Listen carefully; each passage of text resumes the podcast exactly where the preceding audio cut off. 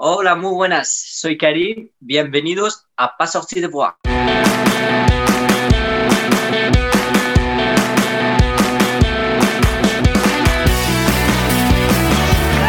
messieurs, votre gagnant du 110 Si tu commences à te sentir bien en courant un ultramarathon, fais-toi-en pas, ça va passer. Grand champion du 125 km. Vous connaissez pas ou peu NAC, c'est le temps que ça change. Écoutez, c'est des produits qui sont faits par et pour des athlètes d'endurance, puis ça paraît. Les nouvelles barres Ultra Énergie sont révolutionnaires avec leur ratio 4 pour 1 en termes de glucides versus protéines. Et en plus, ben, le goût est malade. Pour vrai, c'est ça que ça vous prend pour vos longs entraînements puis vos courses. NAC offre à mes auditeurs un rabais de 15% sur tous ces produits. Va sur nacbar.com, choisis la saveur qui tente et utilise le code promo pas sorti du bois, P-A-S-S-O-R-T-I-D-U-B-O-I-S, tout en majuscule. Merci NAC et bonne écoute. Ouais, ben, on n'est pas sorti du bois, hein? Bonjour tout le monde, bienvenue à ce 17e épisode de Pas sorti du bois. Aujourd'hui, je suis en compagnie de Karim El Ayani. Salut Karim, Salut, Jean, ça va bien? ça va bien toi? Très bien, merci beaucoup. Merci beaucoup d'être là. Ceux qui connaissent Karim, vous savez, c'est un coureur de trail de- du Québec, en fait, euh, espagnol, mais euh, au Québec depuis plusieurs années. Puis il est connu pour sa particularité, courir pieds nus. Puis je pense que ça va être extrêmement intéressant de jaser avec toi, Karim. Tu as un parcours euh, super impressionnant, autant euh, euh, en termes de performance que simplement ton approche du sport. Puis le fait que tu complètes ces courses-là pieds nus, c'est vraiment impressionnant. Puis c'est quelque chose qu'on n'entend pas beaucoup parler, je pense, qui fascine les gens. Puis on aura l'occasion euh, d'en jaser plus en profondeur. Mais avant toute chose, la première question que je demande toujours à mes, à, à mes invités, qu'est-ce que tu bois? Euh, Aujourd'hui, j'ai un petit sangria. Oh, Et c'est ça, c'est un petit sangria tranquillement. Très cool. Moi, de mon côté, j'ai une euh, bière du Rollbuck, la Senior Cacao. Euh, puis j'en profite pour remercier mon partenaire, les boutiques Cheers à Montréal. Euh, donc, c'est un dépanneur à bière à Montréal qui vous livre votre bière chez vous directement quand vous commandez avant 16 heures. Donc, je remercie la gang de la boutique Cheers euh, qui m'a fourni plein de belles bières euh, exclusives, euh, des bières des microbrasseries québécoises. Donc, dans ce cas-ci, Rollbuck, c'est à la Pocatière. Donc, bonjour à tout le monde de la Pocatière et merci beaucoup à la boutique Cheers, Jean de Montréal. Allez découvrir ça. Donc, commençons par le commencement. Karim, parle-moi un peu de toi, ta biographie, de ton profil, d'où tu viens, puis qu'est-ce qui t'a amené à la fois au Québec et à la course à pied? Et oui, je suis un athlète qui, dans le fond, je viens d'athlétisme, de, de, de pistes, de, cross-country, tout ça. Depuis, c'est ça, et après ça, de 2013, euh, j'ai- j'avais un entraînement de entre 10 et 13 kilomètres. Il avait une course euh, proche de chez moi, Madrid. J'ai fait ça pour la première fois en course à pied juste pour l'entraînement et finalement, j'ai aimé ça. Je trouvais une sensation vraiment différente de la course à pied des sentiers, comparaison à l'athlétisme et, et tout ça. J'ai trouvé ça, c'est vraiment cool, m'a donné des sensations spéciales. Et depuis 2013, euh, que j'ai commencé à faire la course à pied en, senti- en montagne, et, et j'ai con- elle avait une filie, j'ai pas arrêté jusqu'à jusqu'à aujourd'hui. Puis comment tu t'es comment as commencé de, de- tu disais 10 à 13 km, comment t'en es venu à augmenter les distances, puis tu t'es rendu jusqu'à du 100 km et plus. Comment est, est venue cette piqûre-là de, de l'ultra trail?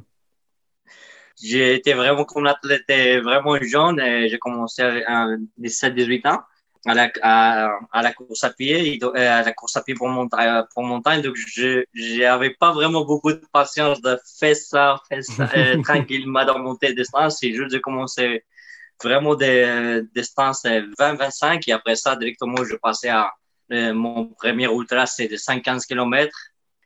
Mais c'est sûr qu'après de 2013, j'ai fait mon troisième euh, compétition importante, euh, c'est la finale de la Coupe de l'Espagne. On avait vraiment beaucoup de niveau avec euh, le, le meilleur athlète de Salmon, de euh, tout ça de l'Espagne. Été vraiment pour euh, courir ma troisième euh, course à pied pour montagne pour- importante. J'ai fini une première position. C'est comme aujourd'hui, t'es pas connu. Un jour plus tard, je peux gagner une course importante. sans être athlète de montagne parce que c'était ma deuxième, troisième course à pied pour montagne et, m'a commencé à inviter des ultra trail et finalement j'ai dit ok oh, pourquoi pas est. J'ai commencé juste comme ça et, et c'est ça. Fait que dès la première année où tu t'es mis à la course à pied, tu étais champion de course en montagne d'Espagne? Euh, ouais. Ça commence La- bien. Ouais, ouais, ça commençait vraiment commence bien. Ça commençait... ça commençait vraiment bien parce que l'athlète en Espagne là-bas est vraiment beaucoup de niveau dans le euh, course à pied de trail running. Et il y a, il y a des bons athlètes, mais c'était une course à pied de 13 km et moi, pour moi, avant, le 13 km était une course vraiment, vraiment longue parce que juste cette époque, trois mois avant, j'étais athlète de, de 400 mètres et 800 OK, mètres. quand même. Ouais. Donc, pour moi, très- 13 km, c'était long pour toi à l'époque. Maintenant, c'est une, petite- c'est une petite journée de course, mais je suppose qu'à l'époque, de passer du 400 mètres et 800 mètres, l'athlétisme, puis là, arriver à 13 km, c'est un bon step. là. Ouais, ouais, c'était- vraiment beaucoup. Je pensais pas que je vais finir. euh, euh, je savais que je vais finir, mais je savais pas que comme je vais trouver dans une compétition courir euh, vite, vite. Donc, finalement, mon course a trouvé vraiment bien. Et je m'adaptais vraiment bien à la course à pied sentier. Mais j'étais pas athlète de course à pied sentier, mais toute la vie, j'ai fait l'entraînement dans la montagne parce que j'habitais à Madrid, j'habitais dans un petit village. On parle de Madrid, c'est qu'on on pense que c'est la ville, mais euh, Madrid, c'est qu'on ville et Provence, il y a un petit village dans, euh, dans la montagne, tout ça.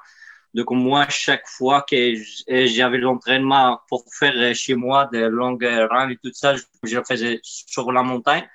Mais j'ai tout le temps, moi, j'ai aimé la nature, j'ai adoré la nature, même pas si j'étais athlète de course à pied pour euh, athlétisme, mais j'ai tout le temps, mais j'ai passé toute ma journée dans la rivière, et la nage, de sauter des grosses rocs à la, ça, des pontes, de l'eau, choses comme ça, d'activités fous. J'ai adoré ça et c'est, oui, je suis une gars de la nature et j'ai- j'aime beaucoup ça. Quand tu étais en entraînement d'athlétisme, tu sais, faire de la track, du 400 mètres, du 800 mètres, est-ce que ça te manquait de ce, côté fun-là d'être dans les bois, puis de pas avoir d'objectif, puis juste être, libre?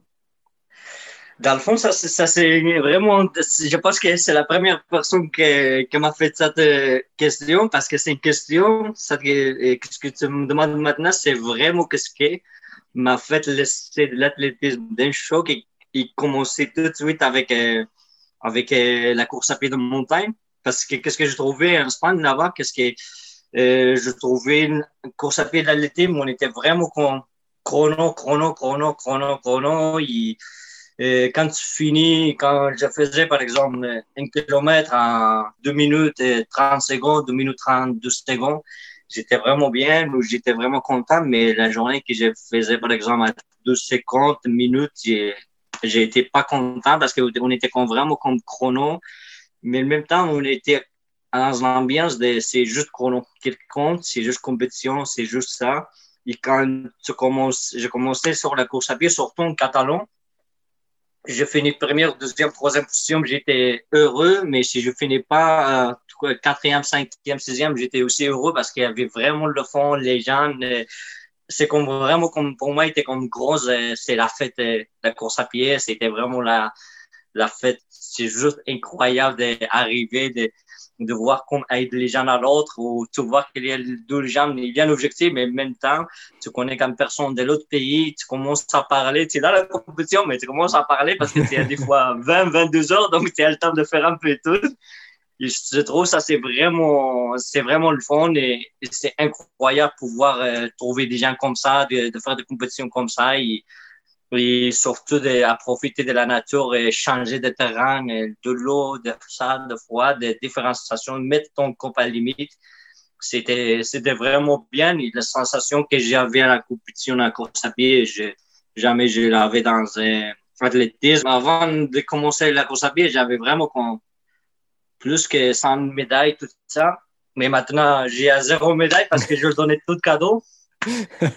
Euh, les gens un peu partout. Euh, Si tu vas à Arizona, tu vas trouver plusieurs trophées de moi, de coupes, de médailles.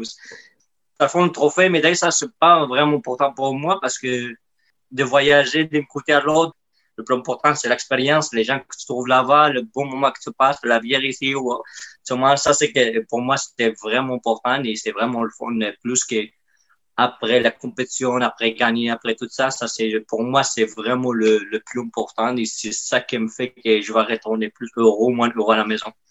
Ouais, l'expérience humaine prime sur, euh, sur la performance physique ou sur, comme tu dis, les médailles et les titres. Puis, je pense que tu termines première une course, c'est un sentiment qui est très éphémère. C'est à court terme, tu es fier, tu es content, tu as gagné.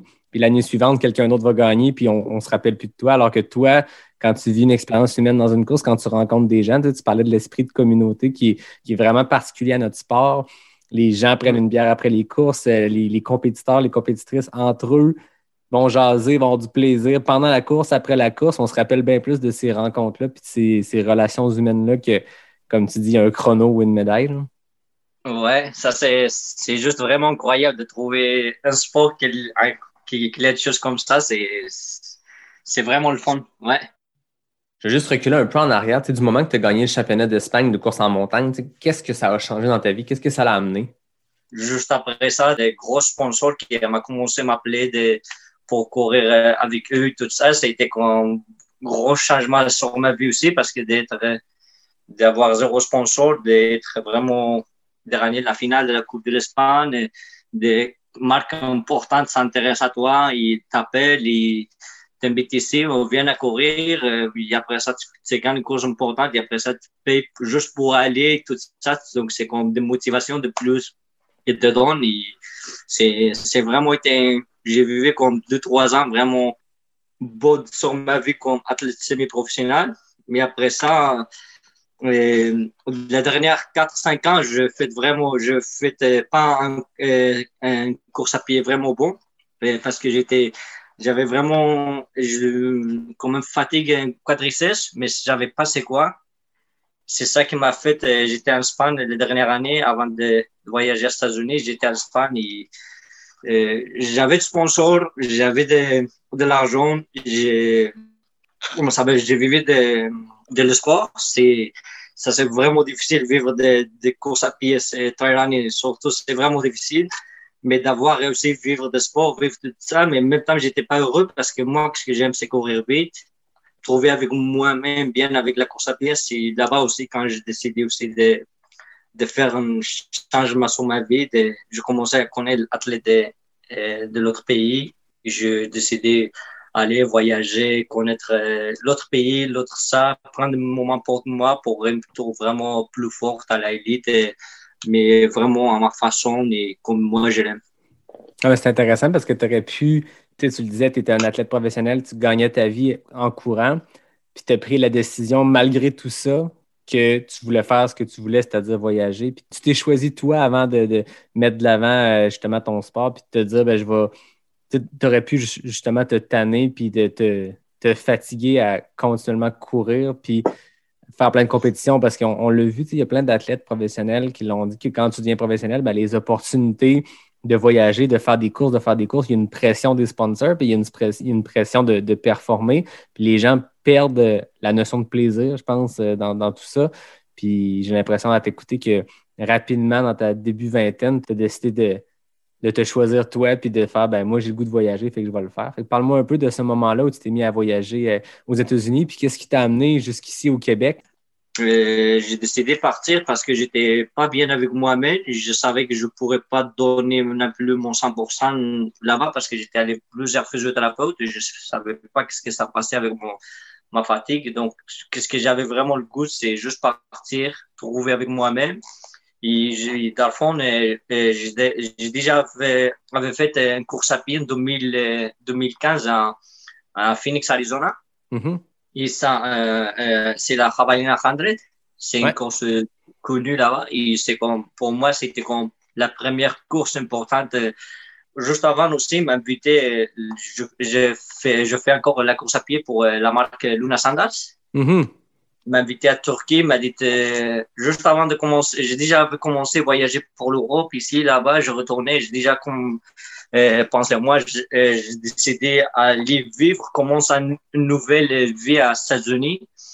Mais avant ça, avant d'aller aux États-Unis, j'ai commencé à voyager pour l'Europe. Et Luna Sanda m'appelle, me dit, il y a une course à Turquie, nous, nous aimerions que tu cours avec nous, c'est, c'est 250 kilomètres. Il faut que tu aies ça. Mais moi, je parle euh, pas vraiment bien anglais. Et moi, j'ai parlé avec mon traducteur et tout ça, et, avec euh, mon, manager d'avant. Et j'attendais 250 km à Turquie. J'ai dit, ah, ça, c'est, euh, une ultramarathon. Il faut que, tu cours tout ce que tu as besoin pendant cinq jours. OK, c'est une course à étapes. Ouais, étapes. autonomie. Et chaque jour, euh, et, je- et moi, je comprenais rien. Je, je savais pas c'est quoi un ultramarathon. Je savais rien de ça. Je juste attendais Turquie, tout prier. J'ai dit, OK, je vais prendre une petite vacances par là. Mais j'arrivais là-bas, j'étais, j'étais première position, la première étape. Mais après ça, j'étais première position, mais je savais pas que, qu'il faut que tu cours avec euh, GPS. Et je comprenais rien des GPS. C'était tout est vraiment une nouvelle expérience pour moi. Et j'étais chaque jour, je faisais comme une heure, une heure et demie plus que tous les athlètes. Parce que chaque jour, j'étais perdu. Je parlais pas turquie, je parlais pas vraiment bien anglais. Donc, euh, c'est comme, mais c'était vraiment une belle expérience pour moi d'avoir couru ça. Et j'ai retourné à Espagne. J'ai fait une course à pied une semaine plus tard, 10 km. Et après ça, trois semaines plus tard, j'ai dit, OK, je vais commencer mon aventure à l'extérieur. Et commence, avec l'objectif, euh, j'ai parti de l'Espagne pour commencer à vivre, à, apprendre l'anglais aussi. Il, a commencé une nouvelle vie à, à États-Unis. Il, avait une course importante, euh, la Baja 100, qui Luna Sanders aussi m'a aidé pour la faire et tout ça.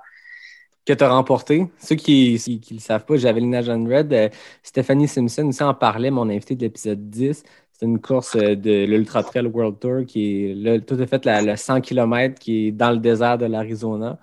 Puis tu as Ouais. remporté le 100 km en 2015. Ouais, j'étais, j'étais vraiment, les gens m'ont dit, tu cours pas vraiment vite parce qu'il faut que tu fais attention avec euh, la chaleur. La chaleur, il y a beaucoup, beaucoup de gens qui finissent avec la, euh, déshydratés là-bas. Donc, j'ai, j'ai fait vraiment, je pense que les gens là-bas m'ont mis comme un peu de peur. Donc, il faut que tu fasses vraiment attention avec la chaleur et, et s'il n'y a pas de bois pour te cacher, c'est tout désert, désert, désert. Donc, j'ai fait vraiment beaucoup de petites pastilles de sel minéral. Je pense que j'ai, j'ai pris deux chaque heure. J'ai- j'ai- Au cas où je vais mettre euh, ça, je, je pense que c'est pas bon, mais j'ai fait ça là-bas. Donc, j'étais vraiment bien hydraté. Kilomètre, m'a dit, tout le monde m'a dit, va avec euh, l'équipe, euh, le groupe d'élite jusqu'à kilomètre euh, 60 ou 80 ou 90. Et après c'est trop bien. Tu peux aller avec les trois premières. Et après ça, c'est, bah, ça, c'est ça que tu, tu vraiment, mais m'a dit, tu sors pas vraiment vite parce que c'est vraiment sérieux. C'est pas comme les autres courses. Et je dis, OK, OK, pas de problème. Et moi, j'arrivais là-bas, j'étais en, en pleine forme, tout ça. Et kilomètre 35-40, j'ai fait, je sais pas, c'est comme que je me trouvais vraiment bien. J'ai comme que j'ai oublié ce qu'il m'a dit tout le monde. J'ai parti vraiment en avant d'athlète élite jusqu'à la, à l'arrivée. Finalement, j'ai fini première position là-bas. Il m'a, m'a ouvert vraiment beaucoup de portes là-bas aux États-Unis de, de pouvoir gagner une course internationale là-bas. Ça m'a, ça m'a ouvert vraiment beaucoup de, de portes. C'est, je pense que c'est la course qui m'a donné l'opportunité après de vivre un peu de mon sport. OK. Ils m'ont payé, le- payé le ticket de, de, de New York jusqu'à Espagne pour retourner, pour, euh, pour retourner à grandir euh, là-bas. Et comme cette course m'a ouvert un peu la porte aux États-Unis pour Phoenix, Arizona et tout ça, j'ai décidé après retourner aux États-Unis là-bas pour, euh, pour euh, euh, commencer à vivre ma vie, de, de faire l'entraînement, d'oublier des choses. Parce que là-bas, aux États-Unis, où j'habitais avec les amis là-bas, au moins, ils faisaient vraiment la compétition, comme la fête, comme, comme le plaisir, comme le fun et l'arrivée trois jours avant. Je sais pas ce qu'ils faisaient aux États-Unis, mais je pensais que les gens travaillaient. Et pas beaucoup là-bas quand, quand on avait la, compétition et tout ça. tout le monde arrivait 4-5 jours d'avance. Et c'est ça, j'ai parti là-bas et, et finalement, je pourrais pas rester vraiment longtemps et vivre là-bas parce que ça compliquait la chose avec la, migration. Je pourrais pas en monter plus ça. Donc, j'ai senti obligé de retourner à l'Espagne. Mais juste avant de retourner à l'Espagne, mon ami m'a parlé de Montréal. Moi, honnêtement, jamais j'ai pas attendu de parler de, de Québec et que je savais pas que Québec, ça parlait français. j'ai parlé tout le temps de Canada. C'est comme une chose vraiment loin au nord, euh, mais je connaissais pas Canada. J'ai dit, OK, je vais aller. Il m'a dit, toi, que tu as voyagé, que tu que as fait plusieurs courses aux États-Unis, ici, là-bas, que tu es une personne qui aime l'aventure. Je pense qu'à Montréal, Canada, Montréal, tu tu vas aimer beaucoup. C'est ça, je suis venu ici pour passer un mois, un mois et demi maximum avec l'argent que j'avais gagné en compétition là-bas et tout ça. J'ai dit, OK, avec ça, je peux faire un mois de vacances ici. Et finalement, j'ai aimé beaucoup Montréal. Et les gens de Laval, sortir. euh, J'ai fait vraiment des, des amis vite, vite. Et c'est ça qui m'a fait. euh, euh, je pense que les gens ici sont. euh, Je trouvais les gens à Montréal sont chaleureux de partager. Je trouvais différentes cultures. On partageait des choses, de différentes cultures, de différentes nourritures. On était comme plusieurs personnes qui étaient comme venaient de chaque pays différent, mais on était avec les gens du Québec aussi. Donc, euh, était comme de Québec, de Japon, d'ici, de l'avant, où j'aimais beaucoup cette ambiance-là de pouvoir partager des différentes cultures, mais en même temps, on était comme tout le monde égal, tout le monde respecte, tout le monde ça. C'est ça que je pense que ça m'a fait euh, de me trouver bien, de voir comme tout le monde, on est comme vraiment la même chose, vraiment égal. euh. J'aimais beaucoup ça d'ici à Québec. C'est vraiment le fun. Donc là, tu es arrivé à Québec pour voyager un mois, puis euh, ça fait combien de temps de ça? Euh, Ça fait quatre ans déjà. Ouais. OK. Puis quand tu es arrivé ici, est-ce que tu parlais français? Oh non, je parlais zéro français. En fait, le français, c'est tout frais depuis quatre ans. Tu as appris ça avec le temps. Puis je trouve que tu es vraiment très solide en français. là. Je veux dire, euh, pour quelqu'un qui c'est sa troisième langue, tu as appris l'anglais aux États-Unis, le français. Puis euh, c'est vraiment impressionnant. Ouais, merci beaucoup. Mais dans le fond, euh, honnêtement, à, à Montréal, je ne pas beaucoup de français là-bas parce que là-bas, c'est que je me débrouillais plus avec un peu d'anglais que je sais. Il, y a beaucoup d'espagnol là-bas, donc j'ai parlé beaucoup espagnol et, finalement, je savais, j'ai passé un an à Montréal, je ne pas beaucoup de français, mais en même temps, je voulais rester vivre ici, faire ma vie ici. Mais finalement, j'ai dit non, il faut que j'y aille à, euh, m'a recommandé un ami québécois, m'a dit si tu veux apprendre français, il faut que c'est un petit village. Pour apprendre là-bas, là-bas, tu vas voir que les gens ici vont parler juste français. Et finalement, j'ai décidé de déménager à, ça, à Québec. J'ai, habité sept mois à la ville de Québec. Et après ça, j'ai déménagé à Baie-Saint-Paul pendant un an et demi. Et à Baie-Saint-Paul, c'est là-bas où j'ai, euh, entre Québec et Baie-Saint-Paul, c'est là-bas où j'ai amélioré mon français. OK. Puis en ce moment, tu es à quel Ouais. endroit? Et maintenant, je suis à Bromont. Je suis à, ouais. Je suis à Bromont. Ouais. Ah, c'est cool de ouais. faire des, des beaux spots de, de course aussi parce que on, on a des beaux sentiers, des belles montagnes partout au Québec, mais ça reste que oui, Québec, mais Baie-Saint-Paul surtout, Charlevoix, puis là, Bromont, l'Estrie, c'est des, des super endroits pour s'entraîner euh, dans la nature euh, profonde. C'est vraiment le fun. Ouais, de, à la fin, je pense que le samedi prochain, je vais aller deux, trois semaines pour me euh, concentrer juste l'entraînement, l'entraînement et l'entraînement à Ville-Saint-Paul. OK, cool.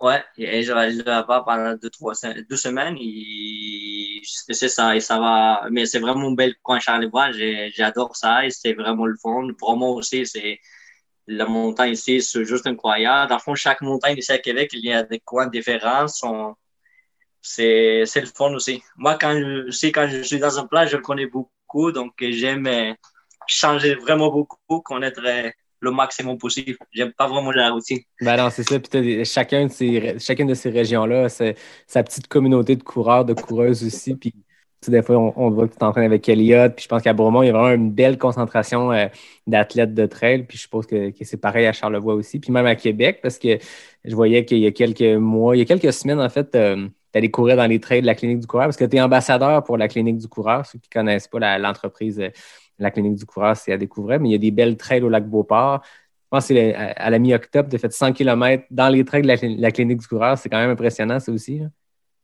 Ouais, c'est vrai, c'est parce que dans dans le fond, euh, euh, les dernières années, je, les dernières quatre ans, je pourrais pas vraiment faire la course à pied.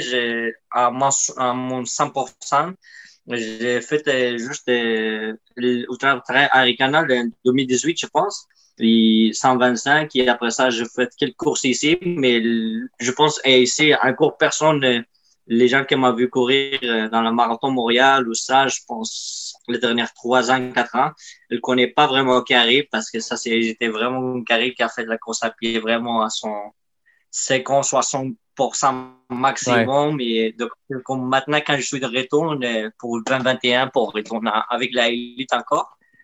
Mais les dernières euh, quatre ans étaient vraiment un peu difficiles psychologiquement parce que de, d'avoir une fatigue et pouvoir pas donner ton 100% était pas mal difficile était vraiment difficile parce que j'avais des gros objectifs, des objectifs importants et courir des compétitions et tiens, une fatigue musculaire, mais tu ne sais pas de quoi. Et finalement, il était vraiment juste un fatigue ici en bas de mon genou. Je faisais faire un petit massage en bas du genou. Pour solutionner le problème, il faut le faire vraiment dans le mollet, dans le côté d'en bas, pour solutionner le problème des quadriceps.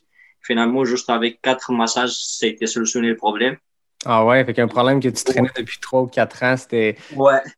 comment, comment le traiter, mais une fois que tu as trouvé la, la solution, c'était assez facile à, à régler.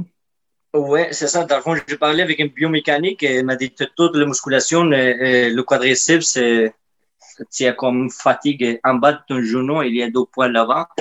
Un biomécanique de Barcelone, il lui était là-bas, mais lui, c'est comme m'a conseillé, m'a dit, est-ce que tu es comme ça quand tu es de pied? J'ai dit oui. Et c'est grâce à lui, finalement, qu'on je savais où exactement le problème. Et ju- juste pouvoir courir sans, sans la fatigue, j'ai- c'est juste vraiment incroyable et j'ai hâte de retourner à, faire euh, à faire la compétition à 100% à la élite et si j'ai fait juste 3 4 entraînements tu vois la majorité vraiment vraiment vraiment vite. Et j'aimerais retourner surtout l'année prochaine pour retourner pour remercier toute la course à pied aussi comme habité ici à Québec par exemple comme euh, euh, au Tartaria Aricana qui en 2018 m'a invité comme athlète d'élite. Mais j'ai fini je sais pas comment j'ai fini je sais pas comment mais j'ai fini vraiment en arrière c'était un peu dur psychologiquement parce que les, Là, tu sais que tu aurais pu le faire en, en 15 heures ou dans les temps élites, mais là, tu sentais que ce- cette blessure-là, cette fatigue-là te, te ralentissait et tu n'étais pas à, à ton plein potentiel. Ouais, c'est ça, c'était un peu dur parce que les gens t'invitent comme athlète d'élite, mais ils pensaient que je pourrais le faire, mais j'ai sorti kilomètre 2-3, j'étais déjà fatigué. Donc, j'aimerais vraiment en 2021 remercier tout euh, mon sport sol aussi qui m'a donné des, quand on confie en moi que le course à pied m'a, invité pour le démontrer que vous avez invité, mais j'étais pas à mon 100%, mais maintenant, je, je peux faire, euh, je, je suis là. 2021, gardez un œil sur Karim parce que je pense que tu vas pouvoir montrer de, de quel bois tu te choses. Puis à travers ça, où la course pieds nus s'est positionnée là-dedans, est-ce que tu parlais de, tes débuts en athlétisme en Espagne, de ta montée vers tes premiers succès en course en montagne, après ça, les ultras aux États-Unis? À quel moment là-dedans, la course pieds nus s'est imposée? Est-ce que tu as toujours couru pieds nus ou à quel moment c'est entré dans ta vie?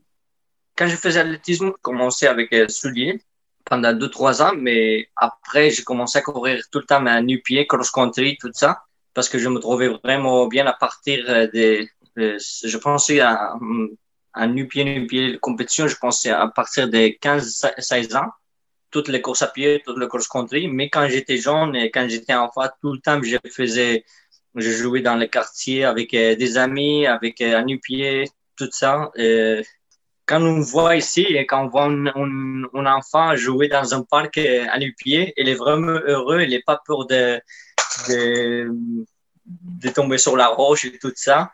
Donc, euh, le problème, c'est quand après, on ne peut pas courir à nu-pied parce qu'entre 8, 9, 10 ans à peu près jusqu'à adulte, euh, on met des souliers. Mais souvent, euh, les parents mettent des souliers à les enfants pour protéger le pied à, notre, à les enfants. Mais qu'est-ce qu'on fait avec ça? Qu'est-ce que les enfants vont voir les pieds vraiment plus des villes que, parce que les pas de contact, les pas de ça, il, y a, il y a zéro contact avec, euh, avec la nature, tout ça. Donc, quand tu es adulte, après ça, tes pieds sont vraiment de ville. Tu marches juste un peu pour euh, un parc et c'est comme, oh, c'est comme un peu. Moi, ce que j'ai fait, j'ai mis pas vraiment euh, souvent les, mon soulier quand j'étais adolescent c'est ça, je pense que ça permet de pouvoir courir à nu-pied pendant longue, longue distance euh, sans, euh, et sans avoir beaucoup de blessures et tout ça. C'est juste après ça, en 2013, je pense que j'ai fait une compétition euh, euh, nu-pied pour montagne. Ça a fait une vidéo virale. Donc, tout le monde, la communauté minimaliste de, de l'Espagne, des États-Unis m'a commencé à m'appeler pour euh, comment tu peux courir pour montagne, tout ça. Nous, on fait ça depuis huit ans, mais on est encore notre objectif faire le demi-marathon et ça. Et toi, tu cours à nu-pied comme, comme que tu es un soulier. C'est comme là-bas où j'étais commencé à être un peu plus connu. Et j'ai commencé avec euh, la communauté minimaliste. C'est là-bas comme j'ai commencé. Je trouve vraiment bien. Je pense une sensation, une sensation naturelle. Jamais j'avais de blessures euh, dans ma course à pied. Je pense que aussi la technique des courses à pied, vois, c'est vraiment différent. Euh, surtout pour le dos, pour euh, pour le genou aussi. Des- je connais plusieurs personnes qui avaient problème de genou, qu'elles ne pourraient pas faire la course à pied. Mais avec souliers minimalistes, changer ta technique, changer comment mettre ton poids. Et maintenant, elle court vraiment plus vite quand elle avait, elle a, lui, quand il m'a demandé d'aide, il avait 45 ans, il m'a dit, je cours plus vite maintenant que quand j'avais 20 ans. Et dans le fond, c'est juste, faut changer notre technique. Et maintenant, tu vois que chaque fois, il y a plus de souliers différents, que, mais chaque jour, il y a plus de blessures, chaque jour, il y a plus de mal ici, mal là-bas. Tu vois, des fois aussi, maintenant, recommande qu'il faut que tu, c'est recommandable de changer de souliers chaque pas beaucoup de temps, sinon vas blesser. Ouais. Mais ça, ça dépend beaucoup de chaque athlète et chaque technique qu'il y a. Si tu as une bonne technique, tu mets bien ton pied, ton soulier il est bien, tu n'as pas besoin de changer. Exact. Tu le disais, Ouais, en c'est ça. 2013, tu es devenu. euh, tu as une vidéo qui est devenue virale, puis je pense que c'était déjà dans la foulée de ces années-là. On parlait beaucoup de minimalisme, puis c'était dans la foulée de, de Born to Run, puis tantôt tu parlais des Luna Sandals. euh, tu sais, c'est- ceux qui connaissent Born to Run, le livre de Christopher McDougall, qui est un best-seller. Il y avait le personnage de Barefoot Ted, puis nous, au Québec, on a Barefoot Karim, mais Barefoot Ted, c'est un pionnier de, un pionnier de la, de la course pieds nus, puis lui a fondé les, la marque Luna Sandals qui t'ont commandité. Tu parlais tantôt de quand tu es en Arizona et tout. Fait que quand tu as fait euh, Javelina et tout, est-ce que c'était tout le temps pieds nus ou tu avais des Luna Sandals? Non, j'avais Luna Sandals là-bas et parce que le terrain, c'est vraiment difficile. Et je faisais la course à pied là-bas aussi, mais je faisais pas, euh, je faisais souvent la course à pied euh, avec Luna Sandals. Mais dans le fond, le course à pied, par exemple, je ne peux pas dire demain je vais faire une course à pied nu-pied. Parce que si les derniers mois ou les derniers deux mois, si je, moi, si j'ai pas fait l'entraînement nu-pied, je peux pas faire dans deux mois, trois mois, je dis, oh, je vais faire une course à pied parce que le pied, ça, mon pied s'adapte vraiment vite, mais en même temps, ça désadapte euh, vraiment vite aussi. Ouais, c'est ça. Fait que toi, est-ce que c'est par période que tu cours pieds nus ou c'est toujours maintenant? Et maintenant, c'est- mon objectif, euh, avant, je faisais la course à pied pour Luna Sandals, mais maintenant, mon objectif de cette année, j'ai amélioré vraiment beaucoup comme athlète minimaliste. Euh, j'ai amélioré vraiment beaucoup. Donc, euh, l'objectif, c'est d'essayer de, même pas je cours avec Luna Sandals, mais j'ai déjà parlé avec eux de, que je vais chercher vraiment mon, mon limite comme athlète minimaliste, euh, euh, nu-pied, pour savoir à quel niveau je peux arriver. J'aimerais vraiment arriver, courir course avec la élite, mais à nu-pied. Ça, c'est vraiment mon objectif et d'être le plus constant possible et de courir. J'aimerais vraiment faire de gros podiums avec la élite, mais à nu-pied à place d'avec le sandals ou avec euh, ouais, non, c'est sûr que non, mais c'est ça. C'est impressionnant parce que, tu sais, on, on voit beaucoup les athlètes minimalistes. Puis, tu sais, même moi, ça m'impressionne quand je vois des gens faire des longs, longs ultras avec des espadrilles très minimalistes, tu sais, des X0 ou, tu sais, des, des... Mais là, toi, tu es en Luna Sandals dans tes longs ultras, puis tu veux même repousser la limite puis aller. euh, ton objectif, c'est de faire un podium à Ricana pieds nus. Et je euh, je- j'avais pas pensé à Arigana, mais je- j'avais vraiment pensé des gros objectifs, c'est au marathon de Sables en Oui. Pérou ou au marathon Sables Maroc, les, les 250 km. Ouais. Mon gros objectif, c'est faire un top, euh, euh, top 5 là-bas, à nu-pied.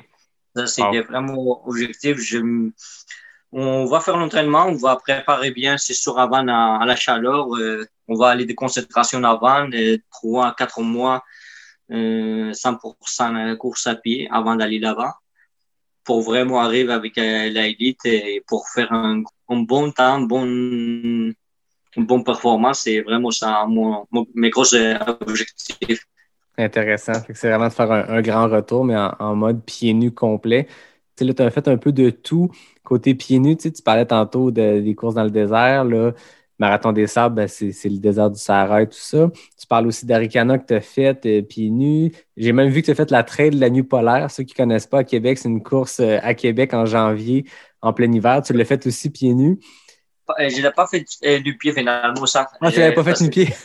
Non, non, ni pied. Non, j'ai pas fait ça parce que juste cette- l'année passée, elle faisait vraiment plus froid que l'autre année. Ouais. L'autre année faisait froid, mais il était correct. Mais l'année passée, il faisait comme 37, mais avec la sensation thermique, je ne sais pas combien.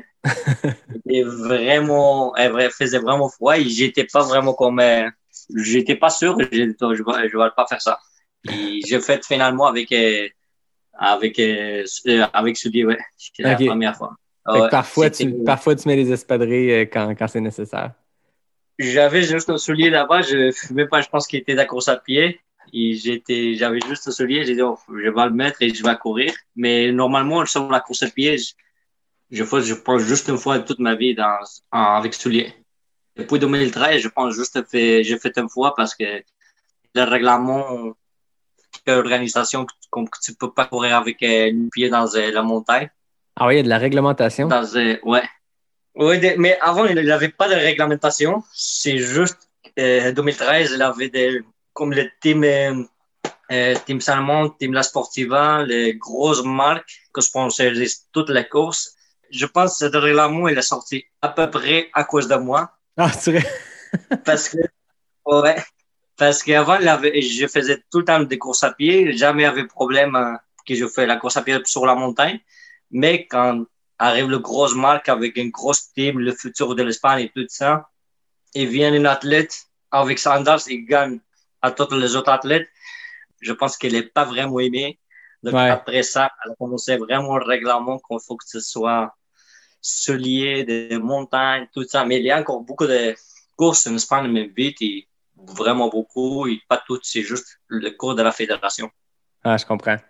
Puis, côté entraînement, est-ce que c'est différent d'un athlète porte des espadrilles? Peut-être ma question est niaiseuse, je pose la question parce que moi, pour moi, c'est super impressionnant. C'est quelque chose que je connais pas, le, le- le barefoot running. Puis, est-ce que dans ta préparation, est-ce que dans ta récupération, il y a quelque chose que tu fais qui est différent ou vraiment tu as un type d'entraînement 100% identique à un athlète avec espadrille?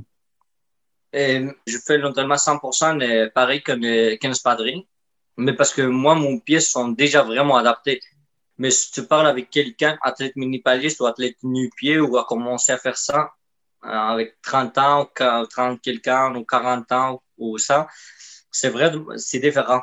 Mhm. Lui, il y a une autre sensation, l'autre perfection, parce que lui, il a encore, euh, son objectif, c'est vraiment s'adapter à courir à 100% le plus vite possible à nu-pied. Mais une fois que- qu'elle arrive à courir, euh, s'adapter, mais ça, c'est une adaptation vraiment difficile de pouvoir courir pour la montagne à 100% sans se esquiver, euh, sans se, ouais, comme, euh, comment je dis, quand il y a de roches, sans aller à droite, à gauche, euh, pour, Ouais. euh, quand tu cours euh, vraiment 100%, euh, c'est adapté, c'est, pareil. Mais quand tu n'es pas 100% adapté à courir à nu-pied, c'est différent parce que euh, tu peux pas courir à la même vitesse à nu-pied qu'avec souliers. Non, c'est ça. Puis, tu sais, euh, la clinique du coureur, ceux qui connaissent, euh, quand on parle d'une transition d'espadrille, puis on n'est pas obligé de se rendre jusqu'au pied nu, mais tu sais, quand on veut un espadrille un peu plus minimaliste pour euh, régler une blessure, un problème récurrent, peu importe, mais tu sais, ils expliquent super bien sur leur site web comment faire la transition. Tu sais, si quelqu'un court avec des hauts cas aujourd'hui, il ne peut pas tomber minimaliste pieds nus demain. Il y a une transition qui, va être longue, mais qui peut valoir la peine pour des gens qui ont, des blessures récurrentes causées par, par leurs espadrilles. Fait que toi, dans ton cas, j'ai l'impression que comme tu as toujours couru très minimaliste ou très pieds nus, comme tu disais quand tu étais adolescent, ben, je suppose que la transition n'a pas été trop longue. Puis c'est quelque chose que tu disais tantôt, tu t'adaptes vite aussi. Fait que quand tu retombes avec tes Luna Sandals ou quand tu retombes pieds nus, ben, ton corps euh, se réhabitue. Fait que tu as une, bonne capacité d'adaptation. Oui, dans le fond, moi, j'étais tout le temps, mais dans, dans le fond, j'étais tout le temps adapté à courir en nu-pied. Des fois, quand je mets sandales, ça a moins adapté des fois, mais sinon, moi, mon pied sont déjà adaptés à courir à la technique naturelle aussi. Et donc, euh, aussi, les athlètes des États-Unis aussi, sa technique, euh, beaucoup des athlètes qui, mais dans le fond, si tu as une technique euh, similaire à naturelle, tout ça, c'est plus facile que tu donnes le pas plus vite à, à, à le minimaliste, à un minimaliste qu'un athlète, par exemple, qui, qu'elle, qu'elle, Ouais, qui donne du talon, là.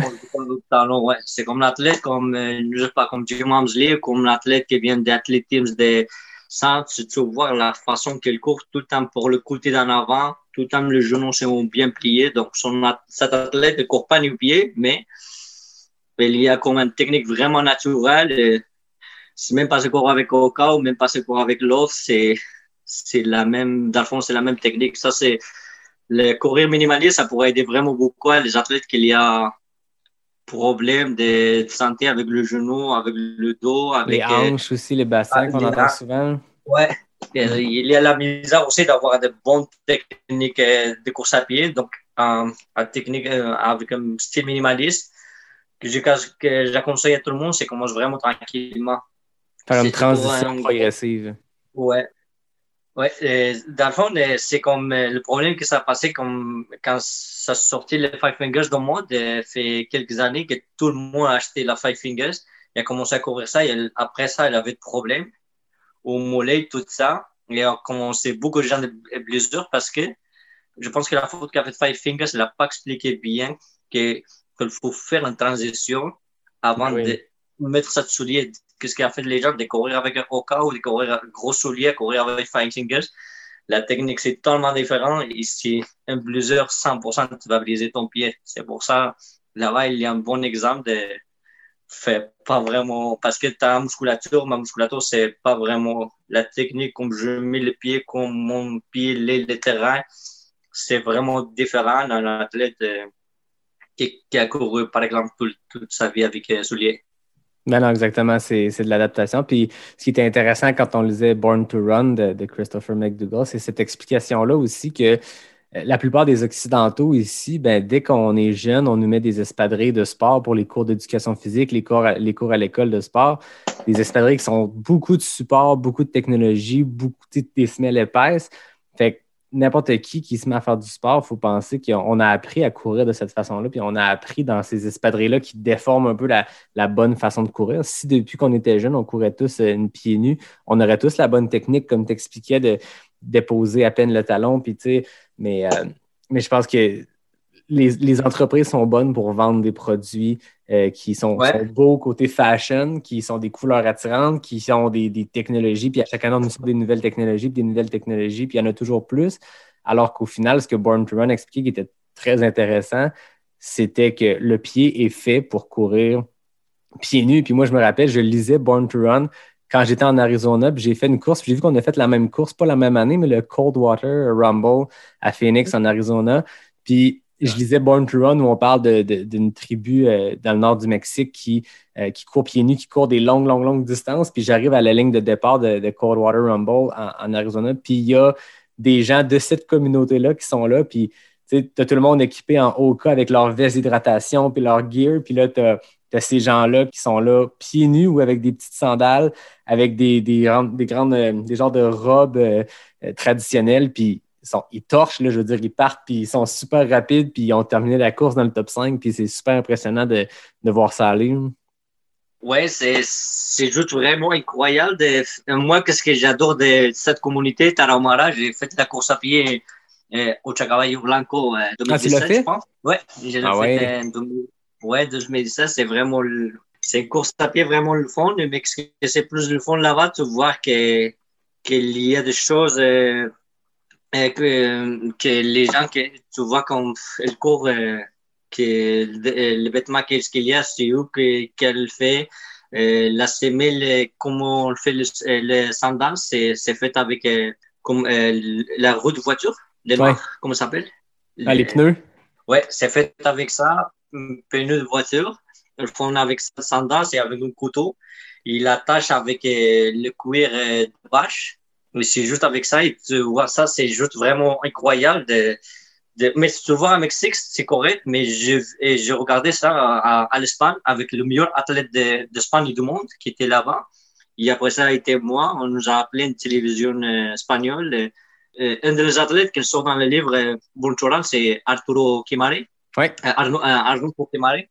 Était Arnulfo Quimare et l'autre athlète aussi Selvino, mais Selvino, je pense qu'elle n'est pas sortie sur le livre. Mais était aussi Nouria, euh, Nouria Picas. Oui. C'est l'athlète que et son coach aussi, Paul Bartolo, qui et lui aussi a gagné la, le OCC, le course Train Mont Blanc plusieurs fois. Et tu vois, le meilleur athlète du monde, et eux, c'est qu'on, tu vois, c'est qu'on vraiment, où il avait beaucoup d'athlètes d'élite, comme, avant de courir, il faut qu'on mette un legging, ça, l'autre, euh, plein de choses. Et, et eux, tu le vois qu'ils courent juste avec une, je sais pas comment, pour moi, je regardais, c'est comme était nappe ou je sais pas quoi, mais il était comme euh. ouais, et vraiment ça avec une sandale, et avec maïs, et c'est tout. Et, Ouais. pas de gel, pas ça, pas de, pas de rien. Et quand on avait des côtes, je voyais que tout le temps, euh, Sylvino, elle prenait comme des de bois et commençait à utiliser comme des, des pales pour monter. Quand elle arrivait à vous, acheter ça là-bas et après ça, c'était vraiment, vraiment incroyable. Puis à le fond, qu'est-ce que mieux de tout ça, c'est qu'elle finit deuxième, troisième. Et avec les athlètes qui complètent sport, où tu voyais des fois l'athlète, oh, je n'ai pas fini la course parce que j'avais des crampes, mais euh, parce que j'ai pas mis mon euh, short euh, de compression, des choses comme ça. C'est juste vraiment incroyable parce que tu vois qu'aujourd'hui, on vit dans un monde, je pense qu'on commence à en perdre. C'est quoi le, le plus important des sports et on donne vraiment l'importance matérielle, matérielle, matérielle. Et n'oubliez beaucoup de, de quoi vraiment le sport qui pour arriver à l'élite ou pour arriver à, faire ton rêve réalité, il faut que tu travailles vraiment fort, fais, fais vraiment des beaux entraînements, sacrifies. Des fois, il faut que tu travailles vraiment beaucoup. Et après ça, quand tu arrives à la maison, tu arrives fatigué, mais il faut que tu fasses trois jours de l'entraînement. Si tu veux arriver, tu peux arriver. Mais aujourd'hui, je pense que euh, les gens de athlètes d'élite, souvent, qu'est-ce qu'ils transmettent à la nouvelle génération, que pour courir vite aujourd'hui, il faut que tu aies un, un soulier de plaques de carbone, il faut que tu aies un chandail de 150 dollars, il faut que tu aies de short de compression. Et ça, c'est quelque chose que je trouve vraiment triste dans le sport d'aujourd'hui parce que c'est vraiment pas vrai. Je pense que les gens que j'avais la chance de trouver qui étaient ex-athlètes d'élite vraiment connus à niveau mondial, m'a dit, nous, on travaillait 8, 9, 10 heures par jour. On arrivait à la maison fatigué, mais on faisait l'entraînement 2 heures, 3 heures tu, travailles vraiment fort jusqu'à arrive ton, ta opportunité. T'as pas besoin de ça, on est on n'avait pas ça, on n'avait rien. On avait Mm. juste un soulier, la même soulier qu'on faisait le travail, c'est la même soulier qu'on faisait la course à pied, c'est la même soulier qu'on faisait la pisserie, c'est, moi, m'a motivé. Ouais. Des fois, il faut juste se rappeler, euh, revenir à la base, pourquoi on fait ça. Le sentiment de, le sentiment de liberté, de, de pouvoir courir puis s'amuser dans les bois. Puis je pense qu'en trail, on le sent quand même. Les gens ne se prennent pas la tête beaucoup en trail. tu sais, Les gens s'amusent, sont dans le bois, mais il y a quand même ce focus-là très axé soit performance, soit équipement et tout ça, alors qu'au final, la course, on a juste besoin de, nos, de nos deux jambes euh, et c'est tout. Puis c'est à t'écouter, je sens que tu as vraiment ce, au- au-delà du minimalisme dans les pieds, au-delà du minimalisme comme mode de, de, de courir nu-pied ou courir avec des espadrilles ultra minimalistes, je sens que tu as vraiment cette approche minimaliste dans, dans ton approche du sport, au-delà des, des espadrilles. Juste, euh, tantôt, tu parlais que ça a pris des années avant que tu cours avec une montre, euh, de courir le plus léger possible ou de courir avec le moins de- d'équipement possible. Est-ce que c'est quelque chose que, que c'est un but que tu recherches en ce moment, d'avoir une approche minimaliste de la vie, du sport? Mon objectif, c'est vraiment être euh, libre et être euh, un peu riche avec moi-même. C'est comme des, je vais commencer à voyager plus de, pour ici, Canada, pour connaître plus Canada et pour connaître aussi plus le monde.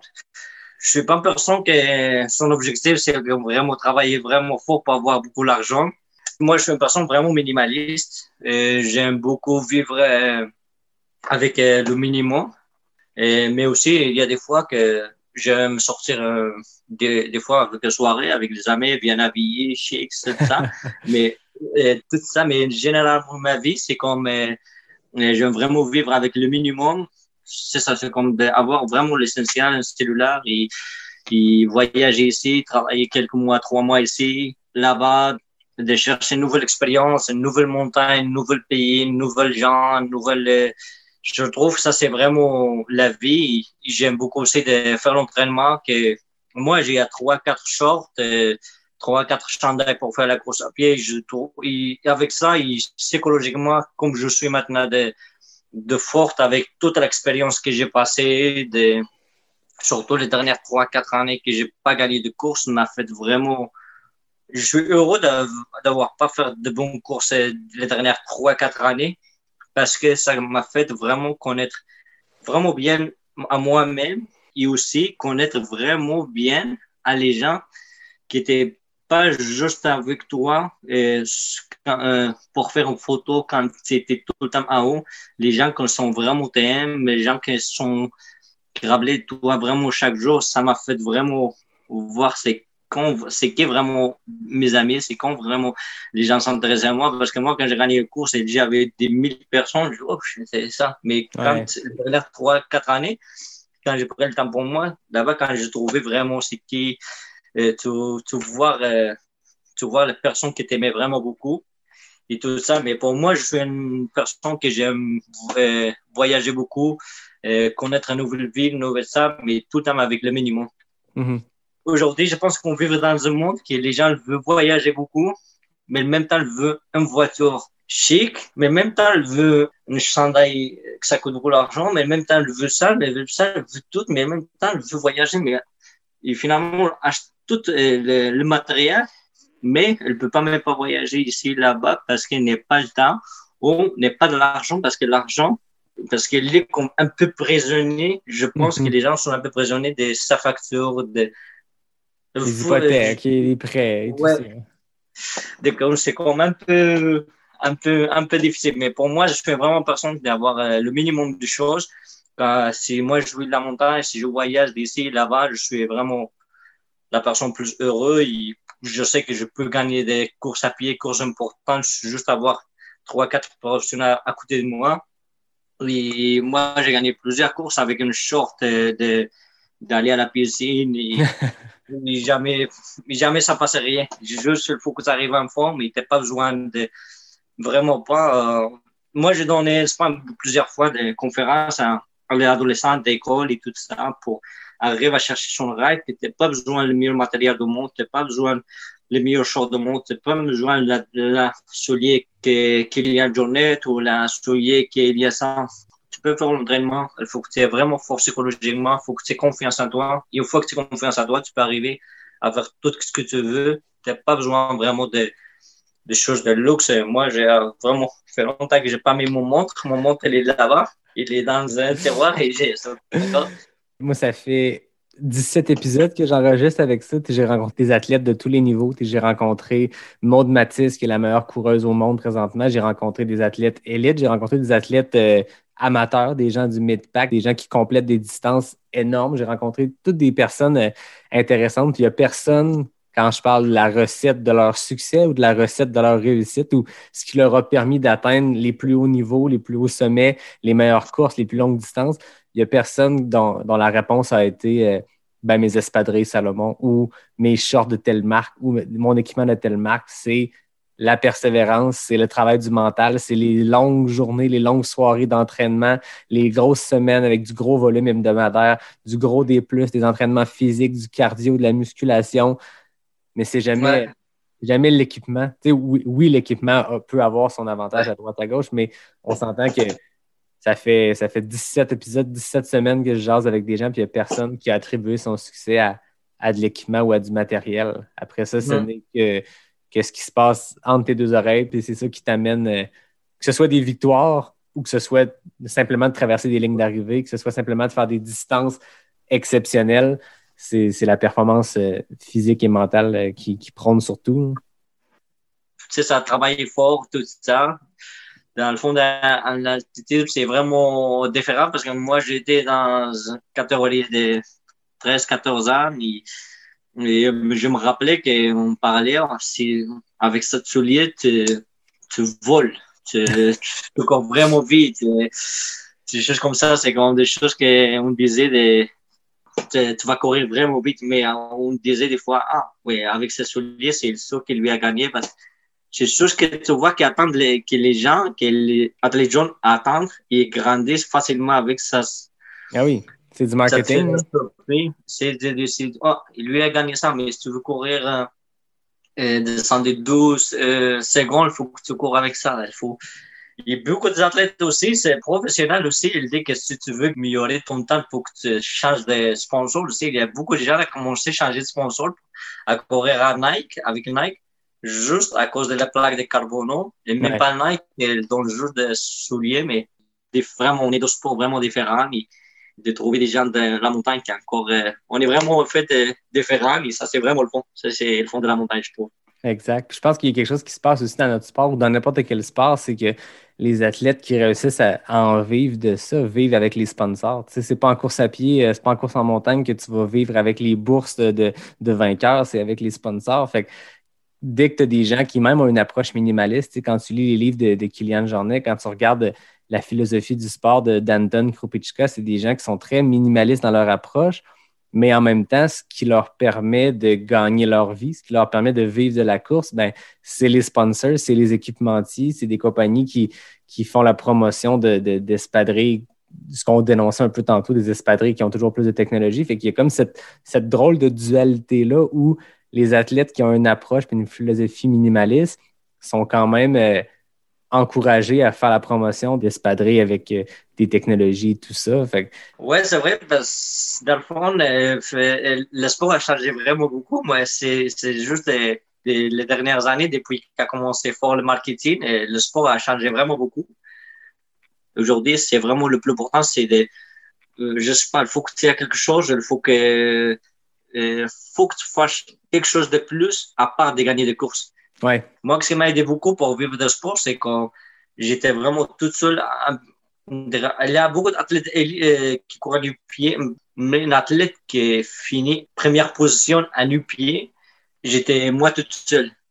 Hum, ça frappe l'imaginaire de voir un gars comme toi qui, en 2013, remporte une course de montagne dans les roches, dans les racines, dans les sentiers, complètement nu-pied. Fait que tu es comme devenu rapidement euh, un, icône où les gens t'ont associé au barefoot running, qui était une mode à ce moment-là. Puis, ben, pas une mode, mais je veux dire un mode de vie, puis une façon d'approcher le sport qui est complètement différente. Fait que ça, surprend les gens. Puis, euh, c'est ça qui est intéressant, je pense aussi. Ah, c'est intéressant de, de, de, découvrir, Karim, puis de voir ton, ton approche du sport ou de parler justement de cette approche minimaliste-là qui dépasse euh, juste le, fait de courir pieds nus, puis de juste d'avoir une approche de la vie, puis une philosophie de la vie qui est, qui est plus minimaliste, puis de, de se concentrer sur l'essentiel, d'avoir du fun dans, dans la forêt en courant avec les amis, puis faire des courses à droite, à gauche quand on peut, puis avoir des podiums, mais le faire pour toi plutôt qu'essayer de te mettre une pression d'avoir un, podium pour un sponsor. Au final, si tu fais une course puis ça va bien, mais tant mieux, tu peux faire un podium puis tu seras fier. Mais si tu fais une course puis tu vis une expérience humaine qui t'apprend sur toi, que tu finis 29e, mais si tu as appris sur toi, je suppose que, que c'est positif puis on s'en fout du sponsor rendu là. Toi, tu as vécu une expérience euh, humaine et physique dans laquelle tu vas grandir. Ouais, c'est ça. Dans fond, il faut, faut que tu aies vraiment, ce que appris les dernières 3-4 ans, j'ai appris, il faut que tu es chaque jour heureux avec toi-même. Il faut que tu fasses vraiment ce que tu fais et pour toi, euh, faire le objectif, qu'est-ce que vraiment tu aimerais faire. Oui, essaie d'être vraiment heureux euh, euh, chaque jour de ta vie, chaque semaine, chaque ça, parce que dans fond, d'avoir vraiment de grosses objectif, oui, mais essaye de faire ça de gros objectifs, mais d'une façon heureuse, d'une façon que tu es bien avec toi-même. Je suis vraiment maintenant comme c'est quelque chose que j'aime pas ça, ça marche pas ça, je le coupe tout de suite et je change. Je vais dans le travail, par exemple, j'aime pas ça, ça, je change et tout de suite, je suis pas je pense pas comme des semaines, des semaines, deux mois ou des mois parce que je suis une personne vraiment que je vais vraiment de façon minimaliste quand comme maintenant je voulais aller à Alberta, où là-bas c'est vraiment cher, et Banff, tout ça, ça coûte vraiment cher, l'hôtel et tout ça. Moi, j'ai pris une, une tente de, de Canada Tire qui ça coûtait 30 dollars, 30, 34 dollars, quelque chose comme ça. J'ai resté pendant la montagne, j'ai dormi 0 dollars euh, avec des os, avec des grizzlies, avec ça, j'ai mangé par jour euh, entre les deux journées et dîner souper, j'ai dépensé 3, 4, 5 dollars maximum. Ah, c'est ça. C'est que c'est un, un, mode de vie, puis il y a une manière dans la vie. Il y a toujours une manière de payer plus cher, mais il y a toujours une manière de, de payer moins cher ou de, de, se contenter de moins, puis de, de vivre plus proche des éléments comme ça. Tu dis, tu as sûrement vécu des aventures euh, que d'autres n'auraient pas vécues si c'était payé l'hôtel euh, super cher euh, au flanc des montagnes. Oui, c'est ça. Dans le fond, voyager, c'est vraiment pas cher si tu ne payes pas un hôtel de 5 étoiles. Voyager, dans le fond, c'est vraiment, c'est vraiment pas cher. Moi, j'aime beaucoup les auberges de jeunesse ou les auberges où tu connais beaucoup de gens. Je connais beaucoup de Québécois là-bas, sont à Banff là-bas. Ah et plusieurs Québécois qui arrivaient à passer trois, quatre jours, mais finalement sont restés là-bas et cherchaient un nouvel travail. Et ils, ils ont démissionné des fois qui sont là-bas, ils étaient vraiment des gens. ils étaient vraiment des, des gens vraiment spéciaux, des, des de vraiment ouverte. La ville de Québec, j'ai trouvé comme 4-5 personnes la même âge que moi. Finalement, j'étais allé là tout seul, mais chaque jour, j'avais un groupe des amis différents. Donc, on faisait comme une famille, tout le monde qui voyageait tout seul. À la fin, tu dis, oh, je vais voyager tout seul, mais, mais tu- finalement, tu voyages pas tout seul, tu arrives là-bas. Par exemple, j'ai trouvé quelqu'un euh, qui faisait le cuisiner de la pâte, euh, qui, je dis, ouais, ça, euh, on est une chef ici, tu, tu commences une conversation, tu connais, tu connais de rien, mais tu ah, moi, je viens de Québec, ah, moi, je viens d'ici. Tu, tu fais quoi de moi? Je vais aller à visiter le lac. Ah, ah, moi aussi, je vais aller au lac juste à côté. Ah, on fait ça demain, ça. Ah, parfait. Et comme ça, ça fait comme vraiment Ah oui. des belles, des belles expériences. euh, ouais. Quand tu voyages seul, moi je l'ai fait quelques fois aussi, puis j'ai l'impression que le fait d'être seul ouvre plus les horizons parce que quand, quand tu voyages à deux ou en groupe, ben, tu sembles fermé aux yeux des autres parce que tu es dans ton groupe et tu as tes gens. Mais quand tu voyages seul, quand tu arrives à un endroit, tu t'assois seul dans un bar, dans un café, dans un restaurant, ben, c'est comme si ça ouvrait des antennes puis que les gens captent tes signaux, puis tu finis par rencontrer des gens. Puis comme tu dis, je pense voyager seul, c'est les moments où tu voyages le moins seul parce que tu fais plein de rencontres, puis autant des locaux que d'autres voyageurs, puis ça amène des expériences. hein. Ouais, c'est vraiment incroyable. C'est des sensations, c'est des choses que tu peux pas expliquer parce que des fois, tu- avant de voyager, les questions que te demandent les gens, c'est des questions que tu peux pas répondre tout de suite parce que même pas toi-même tu sais. Tu vas trouver la, la réponse là-bas. Par exemple, où tu vas dormir le mercredi prochain, je sais pas, je vais trouver quelqu'un, je vais chercher, je vais, je vais demander, je sais pas, mais c'est Ah, que tu peux pas. C'est ça, mais c'est ça. C'est intéressant, Karim. Merci de, merci de ton temps. Moi, avant de terminer, j'ai tout le temps mes, mes questions éclairs. Fait que c'est des c'est 10 petites questions courtes, A ou B, donc très rapides. Puis euh, le but, c'est d'aller chercher le, le temps le plus rapide, le FKT, le Fastest Known Time. Je rappelle que depuis peu, le, le FKT masculin, c'est David Bombardier en 26 secondes.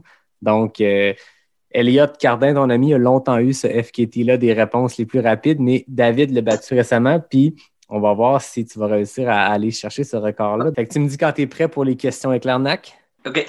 Route ou trail? Le trail, Roche ou racine? le glacé, Porter des bas ou porter une tuque? porter une tuque, Bromont ou Charlevoix? euh, promo, Question NAC, barre protéinée ou poudre protéinée? peu de protéines. Espagne ou Québec? Euh... euh, Québec, Monter ou descendre la montagne? euh, descend. Javelina Jundred ou Coldwater Rumble? Euh, Giovanni Gendret, S'entraîner Ouais. seul ou en groupe? euh, seul, Pieds nus, l'été ou l'hiver? euh, l'é- l'été. 36 secondes quand même. Ah ouais, là, ben, pour moi, c'est, de, euh, faut que je pense beaucoup aussi. Ben, c'est pas facile. Je t'ai pas mis la tâche facile parce que là, il faut que tu traduises en même temps que je te les pose. Puis Ouais. euh, je t'ai pas aidé avec Espagne ou Québec. C'était quand même euh, pas smart de ma part. Oh, ouais, mais- j'essayais de chercher des choses, mais finalement, c'est, c'est des viages, euh, il y a chacun il a son, son côté de, euh, de bon. Son Yes. différent, et les deux sont vraiment bien. Ben non, c'est clair, c'est ça. C'est ça le but des questions Ouais. aussi, c'est de mettre des, des questions plus difficiles à travers. Mais euh, merci beaucoup, Karim. C'était vraiment une discussion super intéressante. Ça a permis de, de sortir de, de mes horizons puis de- de- d'explorer ce nouveau mode de course-là, ou du moins ce mode minimaliste-là que je trouve intéressant. Moi, ce qui se rapproche le plus dans, dans ma vie de coureur de minimaliste, c'est que je porte pas de montre moi non plus. Puis ça fait toujours rire les coureurs quand je leur dis que quand ils sont là, puis ils parlent de leur Sunto puis Garmin. Puis là, j'ai comme moi, j'ai une montre. euh, Walmart qui a coûté 8 parce que je veux juste me- savoir mon chrono pour savoir à quelle heure manger mes gels ou boire mon eau, mais c'est tout ce que j'ai. Ouais, ah, c'est- Ça ouais, fait ça, c'est, le mieux. Euh, je pense que les espadrilles de course, un peu comme les montres, je pense que c'est un gros sujet de discussion chez les coureurs. Fait que euh, quand tu arrives comme quelqu'un comme toi qui ne porte pas d'espadrilles, ça frappe l'imaginaire, puis les gens posent des questions puis ils comprennent pas trop. Mais euh, Ouais. Que merci beaucoup de ton temps, Karim. C'était super intéressant de, jaser avec toi de minimalisme, de pieds nus, puis de tes objectifs. Je pense que 2021, ou en tout cas les prochaines années, ça va être intéressant de te suivre, euh, sachant maintenant que après trois, quatre années un peu plus tranquille à faire des courses, là, tu vas te lancer. Puis je pense qu'on va te voir euh, sur plusieurs podiums dans les années à venir. Puis j'ai très hâte de voir ça aller. Merci beaucoup et ça me fait plaisir aussi de parler avec toi. C'était vraiment le fun. C'était une interview différente et c'est, vraiment le fun de, ça, de parler avec toi et de, de te connaître aussi. À travers- pour l'écran, mais c'est, différent aussi que le photo, donc ça. Eh oui, exactement. Exact. Comme d'habitude, moi, je remercie William, Nicolas et toute la gang de NAC qui présente cet épisode. Merci à David Hébert pour le design graphique. Merci à Fred Desroches pour le thème musical. Puis au moment où cet épisode-là va apparaître, ben, on va être quasiment rendu à Noël. Fait que je souhaite un bon temps des fêtes à tout le monde, puis un bon temps des fêtes à toi aussi, Karim. Puis merci à tout le monde qui nous écoute semaine après semaine. Ça va faire 17 euh, épisodes, donc 17 semaines que j'ai lancé le, le, balado. Puis j'ai vraiment des belles réactions de la part de tout le monde. J'ai la chance de rencontrer des invités fascinants.